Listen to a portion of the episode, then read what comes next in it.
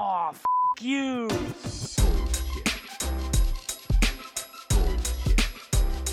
Bullshit, bullshit. Bu- bu- Bullshit. Bullshit. Bullshit. Bu- bu- Bullshit. Bu- Bullshit. Three, Bullshit. two, Ready. Bu- bu- bu- one. Bullshit. Bienvenida a UXVS. No sé si se escuchan las bocinas, pero bueno, bienvenida a UXVS. Eh, bienvenida de nuevo, por cierto, estás repitiendo acá en el podcast. Vengo grabando ya segundas partes con varias personas y eso me gusta, porque le da como continuidad a las conversaciones. Em, hoy, hoy tenemos el placer de estar de nuevo con Caro Tower em, y vamos a estar hablando de un tema muy particular que de hecho yo ni conocía, que es Research, Research Ops. Ok, hola a todos, ¿cómo andan de nuevo? Parece que gustó. Entonces aquí estoy otra vez hablando hoy en una tarde lluviosa de Buenos Aires de un poquito de Research y dentro de eso Research Ops. Tal cual. Eh, que de hecho, eh, hay un episodio del podcast de Design Ops, no me acuerdo el número ahora, perdonen, que grabé con eh, Alexandra Mengoni, muy muy interesante. Así que nada, si lo que sea que escuchen hoy les gusta, vayan a ese y escúchenlo también. Sí, o al revés también por ahí escuchar un poco qué es, porque el Research Ops se desprende de aquel, ¿sí? Claro. de, ese, de ese desarrollador Ops, DevOps. De ahí se desprende. Eh, de cualquier manera, habíamos arrancado a, comenzar con, a conversar con Chris y dijimos, bueno, vamos a hablar de Research Roadmap. Claro, Y me puse a escribir eh, para que sepan, digamos, estos podcasts, por más que parecen un poquito hay que, hay que saber de qué quiere hablar uno, no es tan, tan espontáneo. claro. Entonces dije, bueno, pero qué poco esto, y, y cómo lo mejoraría. Y dije, claro, eh, la mejora está en hacer Research Ops y poder darles a todos ustedes un poco de lo que sabemos hacer. Y ya es un research más a nivel eh, gerencial, por decirlo de alguna manera, ¿no? Claro. No es tanto de analista que va a hacer una entrevista o algo así, eh, sino más a nivel management. Ok, O sea que ni siquiera es Team Leader. No, hay que es- apuntar siempre alto. Bien arriba. Ustedes apunten a, a- apunten a CEO y de última después bajamos. Siempre hay tiempo para bajar. Claro, exacto. Este, ok, entonces estaría cool que de- definamos más o menos qué es un Research Ops eh, vamos a empezar y, y de dónde viene todo eso. qué es un roadmap, ¿no? Porque habíamos Ah, empezado, dijimos, volvamos, vamos a la base. ¿Qué es un roadmap? Parece tonto, ¿no? Pero un roadmap es una hoja de ruta, ¿sí? Es un plan, tenemos un plan, queremos, estamos en un punto A, queremos llegar al B. eh, ¿Cómo llegamos? Bueno, tenemos que armar una hoja. En esa hoja vamos a, a poner puntos, ¿sí? Ya ustedes, me imagino, si habrán hecho alguna investigación, ya saben que una investigación, por más chiquita que sea, tiene su propio roadmap. ¿sí? Claro. Arrancamos con la planificación, la ejecución y el análisis. En la planificación van a hacer el brief, van a ver el problema, el objetivo, los métodos, todo lo que, lo que es más eh, asequible de hacer. En la ejecución vamos a ir al reclutamiento, hacemos el envío de mail, si es el A-B testing, el A-B testing, y gestionamos ese dato, ¿sí? Sí. Y después, en el análisis, que es la última parte, también buscamos hallazgos y decimos, bueno, con todo esto, ¿qué hacemos? Claro, Aunque no parezca, eso es un roadmap, chiquito, pero es un roadmap. Entonces, lo que estamos planteando hoy es un research roadmap a gran escala, ¿sí? Más de management. Es decir, ponele que te dicen, mira, sos el Messi, ¿a quién querés en tu equipo? Este, este, este, aquel. Y decís, bueno, ¿y ahora qué haces con todo esto? Bueno, armate un roadmap porque te trajimos a los mejores. Claro, Ahí es donde dije, bueno, ok, ok, ok, me la banco, tomo el desafío, pero digo, ¿cómo lo mejoro? ¿Cómo hago para que no hablar una hora en un podcast de cómo hacer una hoja de ruta? ¿sí? claro, porque puede ser infinito además. No, no, en dos minutos lo liquidamos. Y ahí dije, bueno, pensemos en Reset Ops, ¿sí?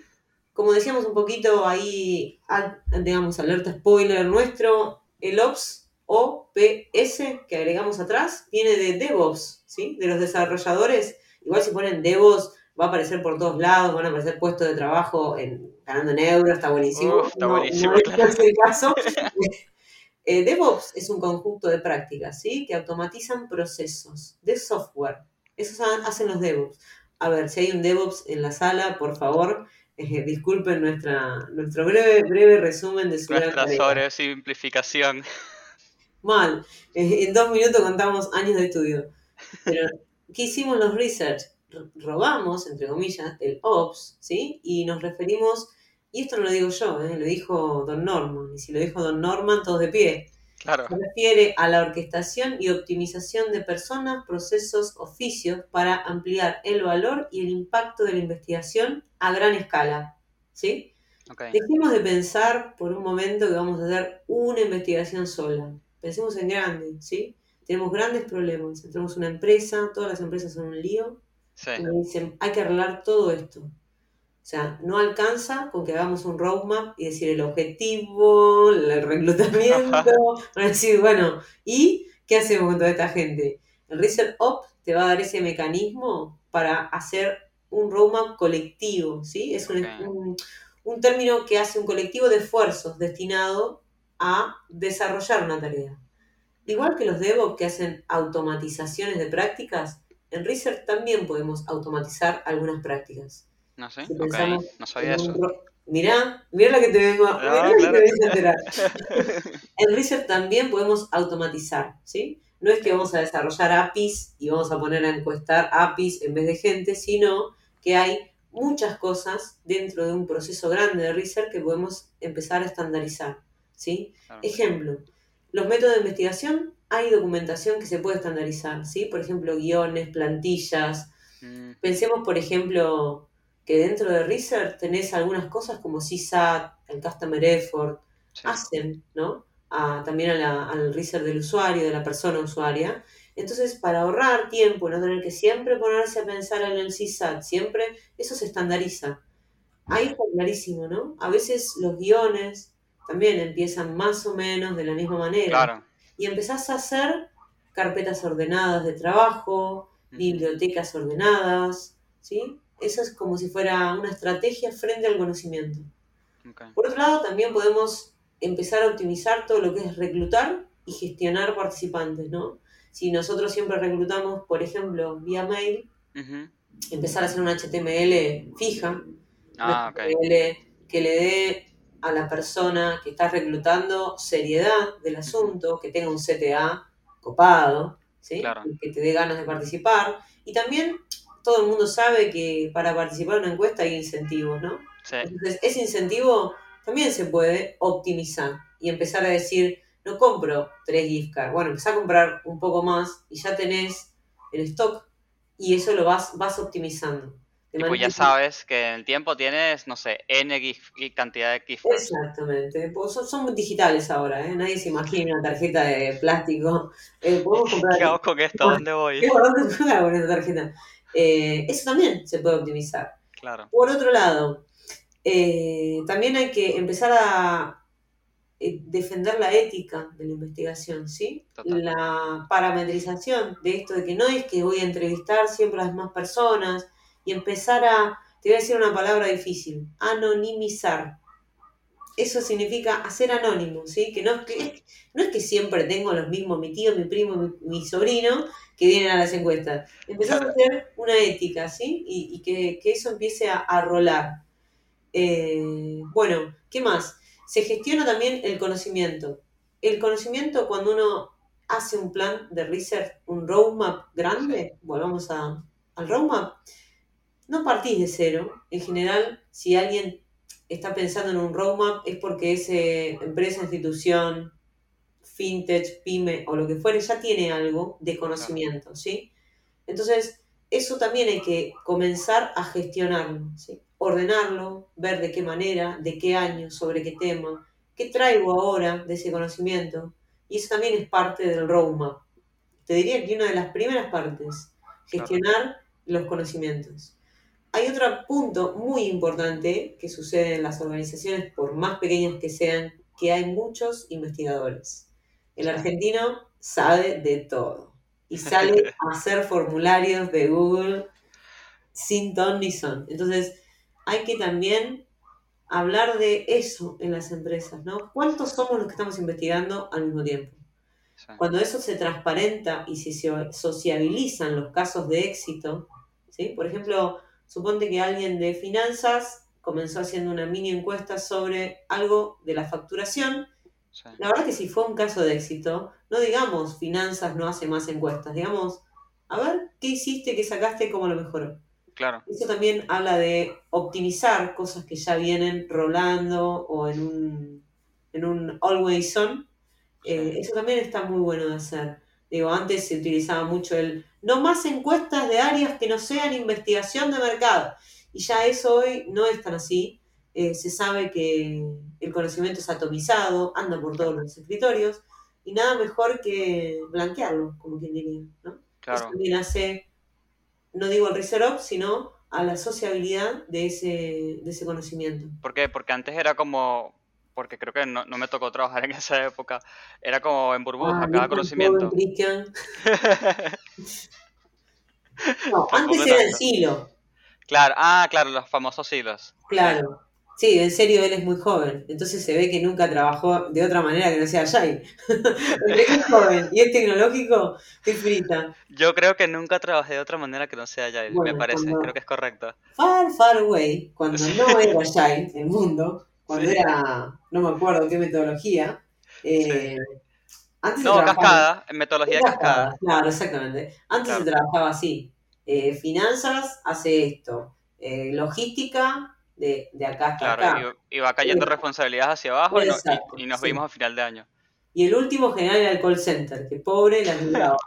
y ahora se trabaja en Agile, digo, en la misma Claro. mesa tenés eh, stakeholder de todas las eh, de todas las áreas, eh, no más áreas, ¿no? sino de todas las disciplinas. Eh, entonces, en ese sentido, vas a encontrar que el conocimiento no está tan fragmentado en un solo lugar, sino que está por todos lados. Entonces, ahí sí se hace necesario tener también una visión, no solo ops, sino estratégica, de cómo, de cómo empezar a, a hilvanar todo ese conocimiento. Gran parte del roadmap que hagan se tiene que eh, basar en eso también, ¿eh? en, digamos, qué hacemos con todo lo que ya hay. Claro, Eh, y ahí tengo dos cositas para decirles también, antes de, de seguir. Es clave entonces que queden que el Research Ops lo que hace es operativizar la función de la investigación, ¿sí? ¿Para qué? ¿Para qué hacemos todo esto? Para reducir las ineficiencias, ¿sí? Y escalar en proyectos a gran escala, y perdón la duplicidad de palabra, ¿sí? claro, a través de procesos que se, que se van repitiendo. ¿sí? Si hay un tracking de algo, se hace. Si nosotros revisamos la arquitectura de la información de una app asiduamente, como debería ser, claro. todo va cambiando, también podemos empezar a, a operativizar, contactarnos con usuarios, con personas usuarias. No hay que esperar a que venga un brief de vaya a saber dónde, porque una arquitectura no, no está funcionando claro, hay que empezar a eh, captar, ¿no? Captar leads de ese posible segmento o target que necesitamos testear y Claro. La información queda, va a estar ahí, va a estar buenísima. O sea que básicamente es, es ordenar la fiesta y que sea más consistente todo. Exactamente. Este, y que ya todo el mundo sepa, tengo que hacer una encuesta, bueno, este es el template, tengo que hacer este, no sé, un test de lo que sea. Ah, bueno, por acá voy ¿Sí? y. Y, y por otro lado, hay otra parte que, que, hay, que hay que hacer que los stakeholders, digamos, la gente que trabaja con vos, incluso en otras mesas o en otros equipos, se identifiquen con la investigación, ¿sí? ¿Y para qué? Porque promoves otro tipo de eh, técnicas. Por ejemplo, los llamados Friends and Family. sí, No sé si los conocen, les hago un breve paréntesis. El Friends and Family es, en vez de salir a entrevistar a desconocidos sobre un MVP, consigo amigos y familia, ¿sí? claro, Amigos y familia de gente de la mesa, de otras mesas de trabajo cercanas, y ese Friends and Family te da la libertad de decir, bueno, mira, te voy a prestar esto, usalo, rompelo, no pasa nada, y- Claro. y, y hay una complicidad de que la persona lo va a hacer.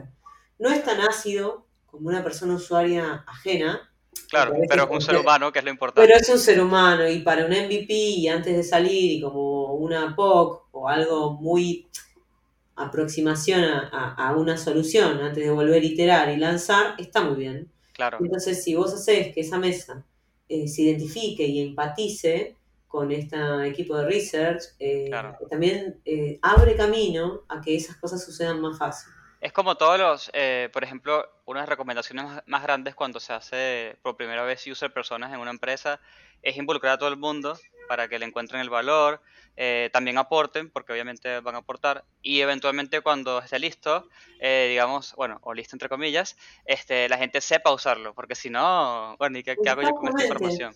Si no, es información como era antes, ¿sí? Que uno iba a la biblioteca y pedía, ¿me das el libro 5 del estante 3, el, el tomo verde? Claro, ¿Sí? Eso es como que quedó ahí, se llena de polvo.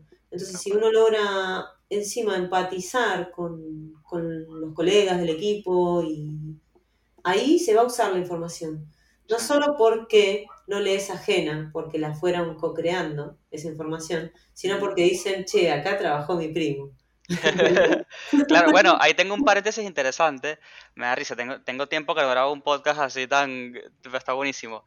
Tengo, eh, hay un, un podcast aparte que yo escuché a un entrevistado que él decía que, que su, mayor, su, su actividad favorita era iniciar proyectos con clientes. Entonces él, él- su empresa iniciaba clientes con, eh, y proyectos con clientes. Él solamente hacía eso. Y que para más colmo, él lo que hacía era involucrar a ese cliente en ese inicio del proyecto. ¿Por qué? No solamente por técnicas y todo esto, sino porque él, decía, él había descubierto naturalmente eh, por su experiencia de que si el cliente había hecho algo, él después cuando le presentaban la pantalla, él decía, yo puse ese botón allí. Obvio, claro que sí. ¿A Y era no como, era listo, aprobado. Obvio, y cuando cocinas algo rico y de casualidad te salió bien, decís, ah, está riquísimo. Claro, vas a un restaurante no era tan rico, pero bueno, por lo menos lo hiciste vos, obviamente. Es así. Eh, hay que, eso es, es clave, es clave ser parte y hacer parte. Eh, y es- digo, también eh, esa, esa visión de colega del, del investigador a la investigadora eh, también es, es válida. Antes la persona que investigaba era como que estaba en un pedestal. Viste, yo me las sé todas y vos no, porque no Claro. investigaste. Pero ahora hay que hacer las cosas menos verticales y más horizontales, ¿no? sí, Eh, alrededor de la mesa, tanto piensen ahora que también eh, hay personas que estudian diseño y en diseño se usa mucho investigar, van a querer tener participación. Eh, bueno, nada, también hay UX Content que investigan, eh, son muchos los perfiles que investigan y, y- y tratar de que sea la investigación es solo mía, mía, mía, no va, imposible. a grandes rasgos. Sí, Eh, entonces, por otro lado, ¿qué quiero decirles? Les anoté unas buenas prácticas, ahora le- les quiero contar, pero antes de eso es, dicho todo esto del Research Ops, hay una chica que se llama Erika Hall que propone Just Enough Research. Tiene un libro que es muy bueno, ella es diseñadora. Eh, después, si quieren, les, les ponemos anotado eh, cómo se Sí. pronuncia, así pueden buscarlo. Tiene una página muy linda que ella dice, ok, con todo esto de investigar, pero no tenemos que investigar hasta el hartazgo, ¿sí? claro. Eh, y dice en el lomo de su libro, empiece a hacer una buena investigación más rápido de lo que puede planificar su próximo lanzamiento, ¿sí? Ok, suponte que tenés que investigar un CTA que no anda funcionando. No tenés que hacer mil entrevistas a usuario, ocho test de usabilidad. Claro, Tal vez con dos, tres cosas ya está. sí, Entonces, adicional al Ops, que es optimizar, esta chica también viene a, a sentar las bases de la optimización, ¿sí? claro. Y que en, en ese, vayan anotando, ¿eh? En ese, roadmap no solo es qué información había de antes, qué objetivo tengo a gran escala, cómo optimizar como gran parte del roadmap, sino también empezar a poner investigaciones no solo etnográficas, por ejemplo, benchmark, FODA, CRO, funnels, ¿sí? Eso también va a hacer que ese roadmap que ustedes elaboren sea súper rico, súper robusto y no un roadmap de de acá cinco años llegamos. ¿sí? Claro. Un roadmap de de acá cinco o seis meses lo logramos. Y vamos haciendo las investigaciones, priorizando solo aquellas que vayan a agregar valor a ese producto. Claro, ¿Sí? No es que, bueno, hay que salir a hacer el censo nacional. No, claro, vas no. haciendo de a poco, ¿no? Entonces ese roadmap enseguida tiene sentido. Sí, sí. Claro, o sea, no hace falta lanzar todas las balas al mismo tiempo.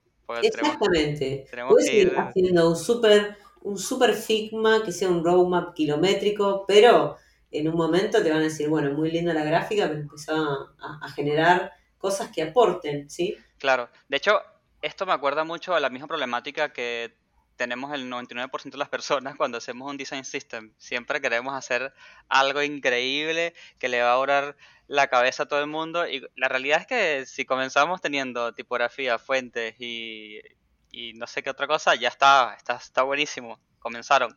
Sí, eh, ahí como charla medio, eh, como un paréntesis medio de bar, te digo que uno siempre empieza pensando los problemas como normas, reglas y deber ser, ¿sí? Sí, Cuando deberíamos empezar a pensarlos como qué emoción quiero generar.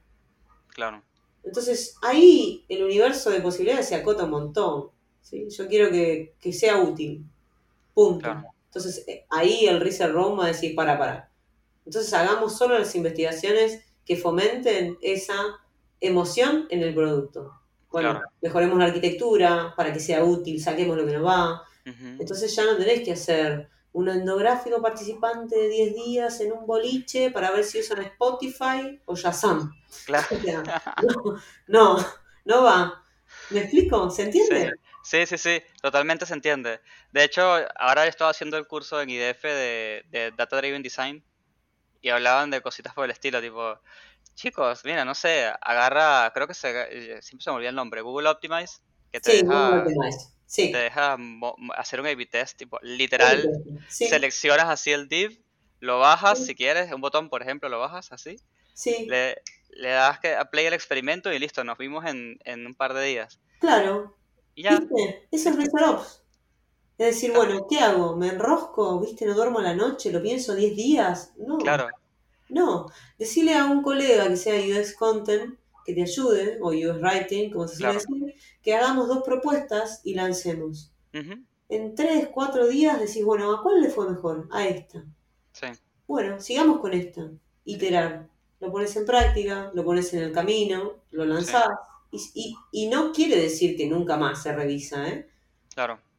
Por eso digo, hay, hay que optimizar y empezar a estandarizar ciertos procesos para que puedan ser más frecuentes de lo que eran hasta ahora, ¿no? ¿Y cómo, antes- y, y cómo sabes qué proceso eh, descartar? Porque una cosa es bueno o malo, ¿no? O sea, exitoso o fallido, que está bien, pero siempre está, lo difícil siempre será el gris, ¿no? Ah, bueno, sí, sí, sí, sí, el niño. Entonces, ¿cómo decides como, uh, no sé si esto me está trayendo tanto valor como debería? ¿Qué haces? ¿Lo metes en una matriz de impacto? ¿Qué, qué haces? Eh, pará, ¿vos te referís a cuando es un A-B testing? No, Eh, no, no. En Tipo, tú, como ops, claro. ¿Cómo dices, bueno, descarto este tipo de test, me déjame irme por acá? Mira, eh, ahí en qué elegir, eh, Sí, volvemos a la matriz de NN Group. Ahí te dicen particularmente una matriz, un- un- una cruz, es decir, un cuadro de cuádruple entrada, tiene cuatro cuadrantes, valga la redundancia, y te dicen si querés hacer algo más de eh, priorización dentro de un producto digital, hace tal eh, tipo de técnica. Si querés hacer algo más de conocimiento de la actitud de las personas usuarias, este tipo de técnica. sí, Pero lo que digo es, eh, en, digamos, más hablando en argentino, es no se enrosquen, sino que vayan haciendo un roadmap, pero que al mismo tiempo lo puedan ir implementando, ¿sí? Que no sea algo, eh, una tesis doctoral, no, no, no. Tiene que eh, ir agregando valor a medida que lo vamos eh, realizando también.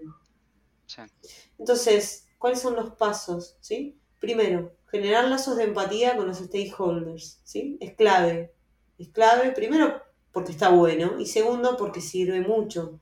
Después, generar un ámbito de crecimiento de la información. No es un ámbito egoísta donde me la quedo, me la guardo y no la comparto.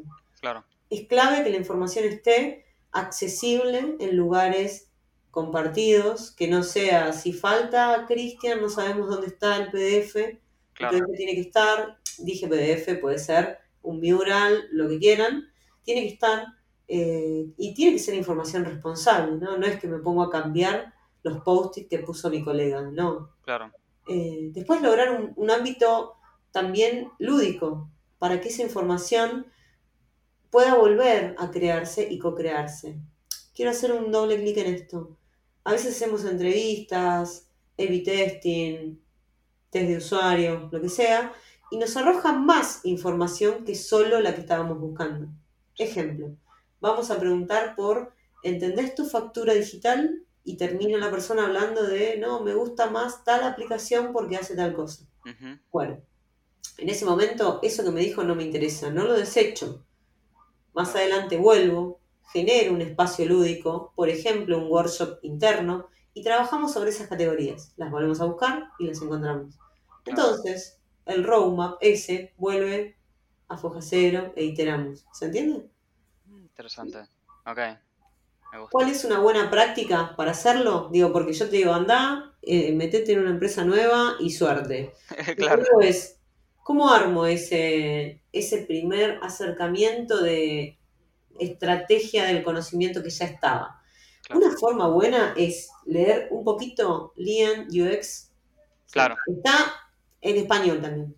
Ah, ¿sí? Eh, Yo sí. pensaba que no estaba. Lo, te No, buscar está, y- está. Ah.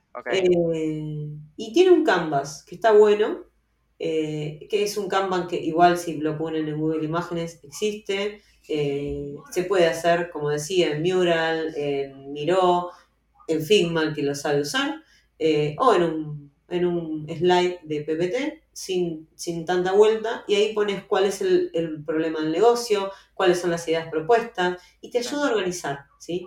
Está bien, no vas a tener toda la información ahí, pero sí por lo menos tenés los títulos, ¿sí? Claro. Y todo tiene que estar, digo, con foco en algo del negocio, ¿no? Del problema del negocio, del momento. Sí. Eh, siempre estamos hablando de, también de, de cosas de, de negocio monetizables, en este caso. Eh, también ser muy críticos, ¿sí? Con las, los WIP, los, los Work in Progress. ¿Qué cosas realmente van a agregar valor en este momento, sin perder de vista lo más importante, que es que le agregue un valor a las personas usuarias? Claro. Clave. Nunca, nunca se olviden de eso. Que esto que estamos haciendo tiene que eh, servir para alguna necesidad. Sí. ¿sí? O, para, o para apelar a alguna emoción que esa marca quiere apelar. Me encanta Por porque, porque justamente ayer grabé un episodio sobre cómo hacer eh, los objetivos del Q de una empresa. Y, y son, los, los- son los dos polos, ¿no? Porque uno es los objetivos del Q de la empresa y después están, nada, lo que, lo que necesita el usuario. Y uno vive en el medio de esa, de esa pelea buscando el centro. Sí, uno vive en el medio de la pelea, no hay que, no les aconsejo pelearse con nadie, lo que sí les aconsejo es ser esa voz de la persona usuaria. Claro. Eh, y, y que el target de personas usuarias sea amplio, amplio, y lo dije bien pronunciado, para que se entienda que la persona usuaria eh, está dentro de, de normas de accesibilidad web, léanlas siempre, es importante saber que todos podemos tener una diferencia, aunque sea por un tiempo. Si yo me hago hoy un fondo de ojos, te juro que hoy no lo veo a Cristian en la, en la PC, porque me dejaría las pupilas dilatadas. Hay, hay diferencias y capacidades diferentes que son para siempre y otras que son momentáneas. ¿sí? Y sin embargo, esa, ese producto digital debe poder servirme siempre, no en algunos casos. Sí. Eh, eso también. Entonces, hay herramientas para en esos debates, ¿sí? Entre negocio, Q, fiscalía y experiencia de las personas usuarias para decir, che, traigo, discúlpame, traigo la voz de la persona usuaria, le pasaría esto, esto, esto. Si querés, nada, tu, tu, tu Q y tus eh, acciones prioritarias, llevarlas para otro lado, pero finalmente la gente necesita esto. Claro. Eh, es también parte de la persona que hace research, llevar eso en el momento ese. Totalmente. Eh, eh, Sí. hay gente que le dice el sombrero negro. ¿Por qué? Porque, bueno, me voy a poner el sombrero negro, voy a criticar esto que están haciendo. Ah, bueno, hay una actividad de sombreros. Hay una actividad de sombreros, no me sé los colores. Solamente Yo, ta- yo tampoco, pero es interesante para la gente que está escuchando. Hay una actividad de sombreros que está cool. Creo que es de Design Thinking, si no me Sí, equivoco, la creo que sí. actividad. Sí, sí, sí. Este, y, y es de las que más me gusta, que nunca he- ¿Sabes esas cosas que nunca has hecho pero te encantan? Sí, yo la leí, está bárbaro, nunca la hice. Exacto. Como el de, hay una actividad, ahora les explico la de sombrero, pero hay otra que me gusta mucho que es el de la peor idea posible. Entonces la regla es que todo el mundo tiene que lanzar las peores ideas posibles a la solución. Ah, Y ojo. Y si la idea es medianamente buena, el criterio es que esa idea no es tan mala como para estar allí. Y está muy buena para romper el hielo y para soltar la creatividad. Y cuando la- el workshop está medio ahí andando medio mal, tiras esa actividad. ¿Viste? Eh. Yo te, yo te dije, hay que buscar un momento lúdico. ¿Viste? Es Sí, sí, sí. Y el de sombrero es que es, eh, hay dis- distintos sombreros según puntos de vista, POVs, y cada quien se le pone y dice, bueno, me voy a poner el sombrero, no sé, eh, tecnológico. Entonces piensas cuáles son las limitaciones y yo qué sé. Es Sí. interesante. Es interesante, claro que sí. Y, y son técnicas que finalmente hacen que, que todos y todas puedan hablar y, y dar su, su versión sobre el problema. Entonces, ahí también volvemos a lo de la empatía y sentir que las personas participan activamente de la- del diseño de un, de un producto o de un servicio, ¿no? Claro. Sí. Hace, hace, hace todo más interesante. Claro que sí, claro que sí. Y otra cosa que yo les digo como persona que soy un poco dispersa es seguir una metodología, la verdad que ayuda a organizarte. A veces vas a sentir que, uy, este método me hace hacer cinco reuniones por semana, pero eh, cuando sientan que, que- que están por perder foco de ese objetivo final del Research Roadmap, eh, agarrarse un poco de alguna metodología está bueno. Eh, hay varias que están, hay una que se llama Pure, Heart, eh, Agile, hay muchas. Yo más que fan de seguir una metodología, me parece que está bueno cuando sirve para, para organizar Sí. todo lo que hay que hacer y a veces son la vorágine de, de toda la semana y demás, decís, uh, la pucha. Eh, entonces ahí Que sí. te, te da estructura. Yo creo que esa es la idea como principal de cualquier metodología. Te, dan, te da una estructura y, y te ordena los patitos. Te ordena los patitos o por lo menos tenés un listado de to do. Claro, como un mínimo. Sí. Tal cual, tal cual. Bueno, eh, espero que se entienda, ¿no? Todo esto. No, estuvo buenísimo, estuvo buenísimo. Me gustaría darle un poquito de contexto a las personas porque, porque por ahí no lo nombramos mucho, pero ¿en qué, en qué tipo de empresas se suele encontrar a este, a este ente, a este ser humano? Bueno, ojalá que en todas y de a poco, pero Sí. eh, en general son empresas que son bastante tecnológicas, que por ahí tienen un, un poco más de, de madurez de en Ujú. UX.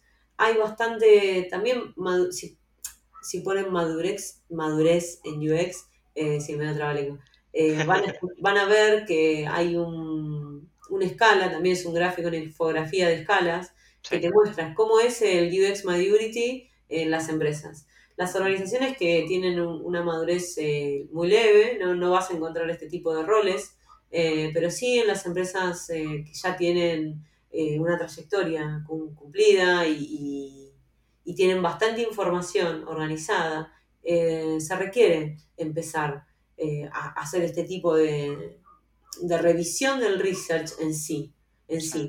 ¿no? Que no sea un delivery de información aislado uno de otro. claro, Eh, que, sí, que sí sea un continuum y que sirva eh, para, para seguir agregando valor y, y recuperar las categorías, esas emergentes que por ahí en esta investigación no las usé, pero justo se viene una ola de revisión de la otra tab y me viene muy bien y sigo. Claro. Eh, este, este tipo de perfil requiere un poquito de madurez de la empresa. Igual, mi recomendación a los que nos escuchen, y gracias por ir hasta acá, eh, es que, que lo propongan, ¿sí? Claro. Porque no es tan, tan popular esto. Entonces, si, si entre los que los UXers no lo proponemos, difícilmente este puesto o este perfil tenga, tenga, digo, siga creciendo o siga siendo pedido. Eh, es muy difícil que las empresas pidan algo que, que ignoren. Sí, totalmente. Creo que les- los invito a proponer el Research Ops y, y a seguir buscando información. Eh, mucha está en inglés, pero nada que no puedan entender. Nada que no puedan entender o traducir con Google, y- Exactamente. que últimamente es como... un- Hay hace, una hace magia. comunidad que está incluso en Slack, tienen un Slack Ok, que se llama, ahora se las puedo, no sé si se las podemos compartir eh, por escrito en algún lado, pero se llama Research Ops y medio Community en Medium. ok. ¿sí? Ahí van a encontrar esa comunidad, Research Ops. También tienen un Slack. eh, son millones de, de personas que hablan distintos idiomas. Es complicado engancharse porque siempre hay un evento nuevo que, que sale muy caro para nosotros. Claro, Pero, pero por lo menos estás en contacto y, y por ahí si sale alguna información nueva va a estar ahí. Claro. Eh, y por supuesto también en Interaction Design Foundation hay notas sobre Research Ops 101. Esa es la nota. ¿Viste que a mí me Ew, gusta? No sabía. No Sí. sabía. Voy a buscar, voy a buscar, Así voy a que buscar. ahora te la voy a compartir, eh, pero me, me interesa que cuando piensen en un roadmap no solo se queden con eso, sino también decir cómo hacemos para optimizar, para eh, orquestar y agregarle, eh, nada, estandarización a algunas cosas que, que suceden más bien a diario, ¿no? Claro. Y el perfil que podría apuntar para este, este cargo, aparte de querer hacerlo, ¿no? Obvio, número uno. Pero eh, esa persona que, que- tienes en mente que llevaría este cargo, ¿quién sería? Como, ¿a quién le recomiendas?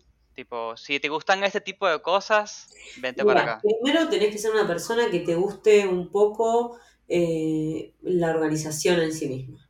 Sí. Si sos una persona muy, eh, no, no, no digo lúdica, ¿no? Pero si solamente te gusta el face to face con, con el- la persona usuaria que estás entrevistando y solamente esa parte, esto por ahí es más, eh, entre comillas, burocrático, ¿no? Claro. Porque habla también de, no es de micromanagement, sino de un management grande de, de- de los- de las planificaciones. Entonces te tiene que, por lo menos, eh, gustar un poco pensar en el end-to-end a lo grande, ¿sí? Claro. Eh, no, no quiero, no voy a decir ni especial para tal gente que se haya graduado de tal, porque no, no tiene que ver con eso. Eh, yo hoy por hoy creo que la personalidad y los skills eh, soft no tienen que ver con la carrera de grado, ni mucho menos la de posgrado. Sí tienen que ver con las curiosidades que tengas en ese momento de tu carrera. Total. Eh, si estás más para decir, no, estoy, hoy estoy para estar horas codeando, bueno, este no es eh, el perfil. Eh, Claro. si estás más para decir, quiero interactuar con distintas áreas, ver qué hicieron, ver qué relevar, a- Ujú. acercarme, empatizar con esas áreas, este sí por ahí es el lugar. Eh, tenés que saber sí o sí research, eso desde ya. Claro. Eh, pero, pero también tenés que tener ganas de eh, tener una visión más general de las áreas que hay adentro de, de esa organización, por más pequeña que sea, y que hicieron, y, y a- a- hacer y darle tiempo a los demás a que suelten esa información. Claro. Que- que, a se acostumbren, se suelten. Sí, Sí. toma. que cuando la empresa no tiene, como decía, un- una madurez del UX muy fuerte, a veces todo queda en los escritorios, en compartidos, discos compartidos que están escondidos por ahí, que no los encuentra nadie. Entonces hay que empezar a, a hacer esa, esa gestión de decir, che, ¿te parece si vamos poniendo acá y, y compartimos? Aunque sea vieja la info. Claro. Suma. Está buenísimo. ¿Hay algo ¿Vos te ves? hay- ¿Cómo? ¿Te ves haciéndolo? A ver, este... No, o sea, en realidad me da risa. No, este, no, mí, a mí en realidad lo que estoy apuntando ahora es, porque a mí me gusta mucho diseñar un poco, entonces no me gustaría dejar de diseñar al 100%. Claro, claro. Entonces estoy como en un área gris en la que me gustaría ser como líder de equipo, pero no sé, tengo que ver si en verdad prefiero como especializarme y ser referente. Viste que hay como varias ramitas por allí. Sí, sí, bueno, nada, pero digo, también se puede hacer eh, UX Lead, pero más con foco en diseño. Claro, exacto, algo así Sí, es lo que por ahí estoy apuntando, Obvio, obvio, claro que sí. Esto es gestión eh, del conocimiento, tal cual. eh, estratégico, no es gestión de conocimiento de, de un laboratorio. Claro, Eh, conocimiento estratégico para negocio y demás. sí, Hay un montón de cosas que se pueden hacer. Aparte también eh, se trabaja con muchísima gente, antropólogos, psicólogos. Hay una rama nueva, bueno, no tan nueva también de la antropología que se llama netnografía.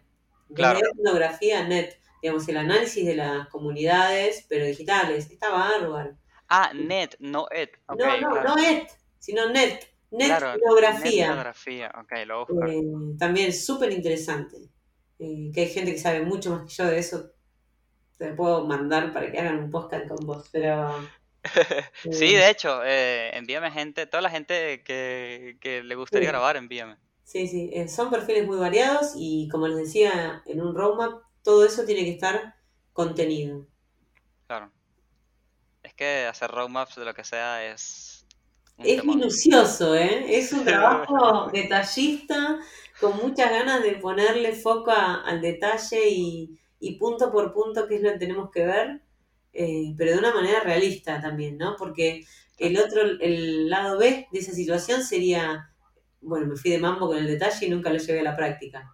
Claro, Ese Claro. sería el lado B, de que, de que no poder al final eh, tanto detalle y nunca agregué valor ni a una tab de la app que estamos haciendo. tanto trabajo para nada. Tanto trabajo para nada. Tal cual. Sí, sí, sí, es así. ¿Hay algo que sea importante sobre este tema que no lo tocamos porque nos distrajimos y lo saltamos? Sí, siempre hay cosas importantes. Él me está haciendo puntear que mire mis eh, apuntes. No, no, yo, yo por las Eh, dudas. Porque es, es No, bueno, sí, eh, hay pasos para personalizar. eh, no, no, yo creo que creo que les conté todo. No, no, no con me guardé nada. esto, con esto, claro, con esto es una buena intro al No tema. me guardé nada. Tengo algunos prints que, que no se los puedo mostrar, pero si me los piden por privado, se los mando, por supuesto, y les podemos mandar los links para que vean que no es información que la acabamos de inventar, sino que ya es algo que a nivel mundial se está usando y mucho. Me encanta. Sí, de hecho, todo lo que nombramos ahora lo dejamos como link en eh, la descripción del episodio. Y como siempre digo, recuerden, es cliqueable, no es que tienen que copiar, y no, es cliqueable, así que pueden verlo mientras van escuchando. Em, y la última pregunta del podcast, que sería, ¿dónde te escriben, dónde te contactan y dónde te rompen las pelotas? A donde quieran. Eh, tengo, bueno, varios canales abiertos en simultáneo en mi PC. eh, WhatsApp, pero no sé si dejar el número por acá porque mira si lo cambio. Después Claro. tengo LinkedIn, tengo Instagram, el Instagram mío nada que ver, así que por ahí se van a aburrir. Eh, después tengo, ¿qué más? No sé qué Manejas tengo Twitter, más. me parece, que Twitter es Discord, como... Manejas bastante Twitter, me parece, ¿no? Más o menos. La verdad que soy una persona que se queja por Twitter, así que no quiero que conozcan esa parte mía. Listo, Twitter. me parece un muy buen canal de reclamos. Totalmente. Eh, sí, es muy violento Twitter. Eh, después tengo Discord y Slack también. Estoy en alguna de. Ahí estoy en varias de las comunidades, en Dalat, en comunidades de gente que sabe un montón. Sí. Eh, yo simplemente participo y escucho a los que saben.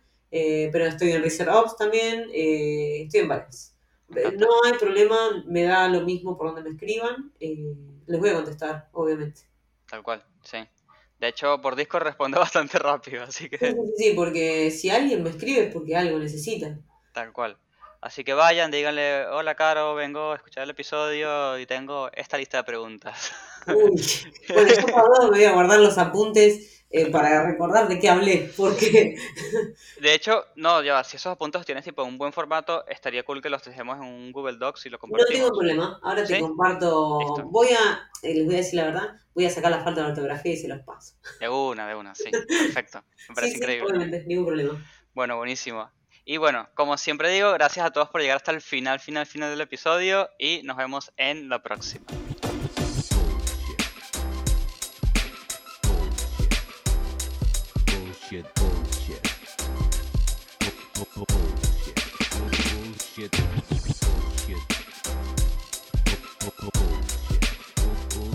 One, two, three. has ended. ended.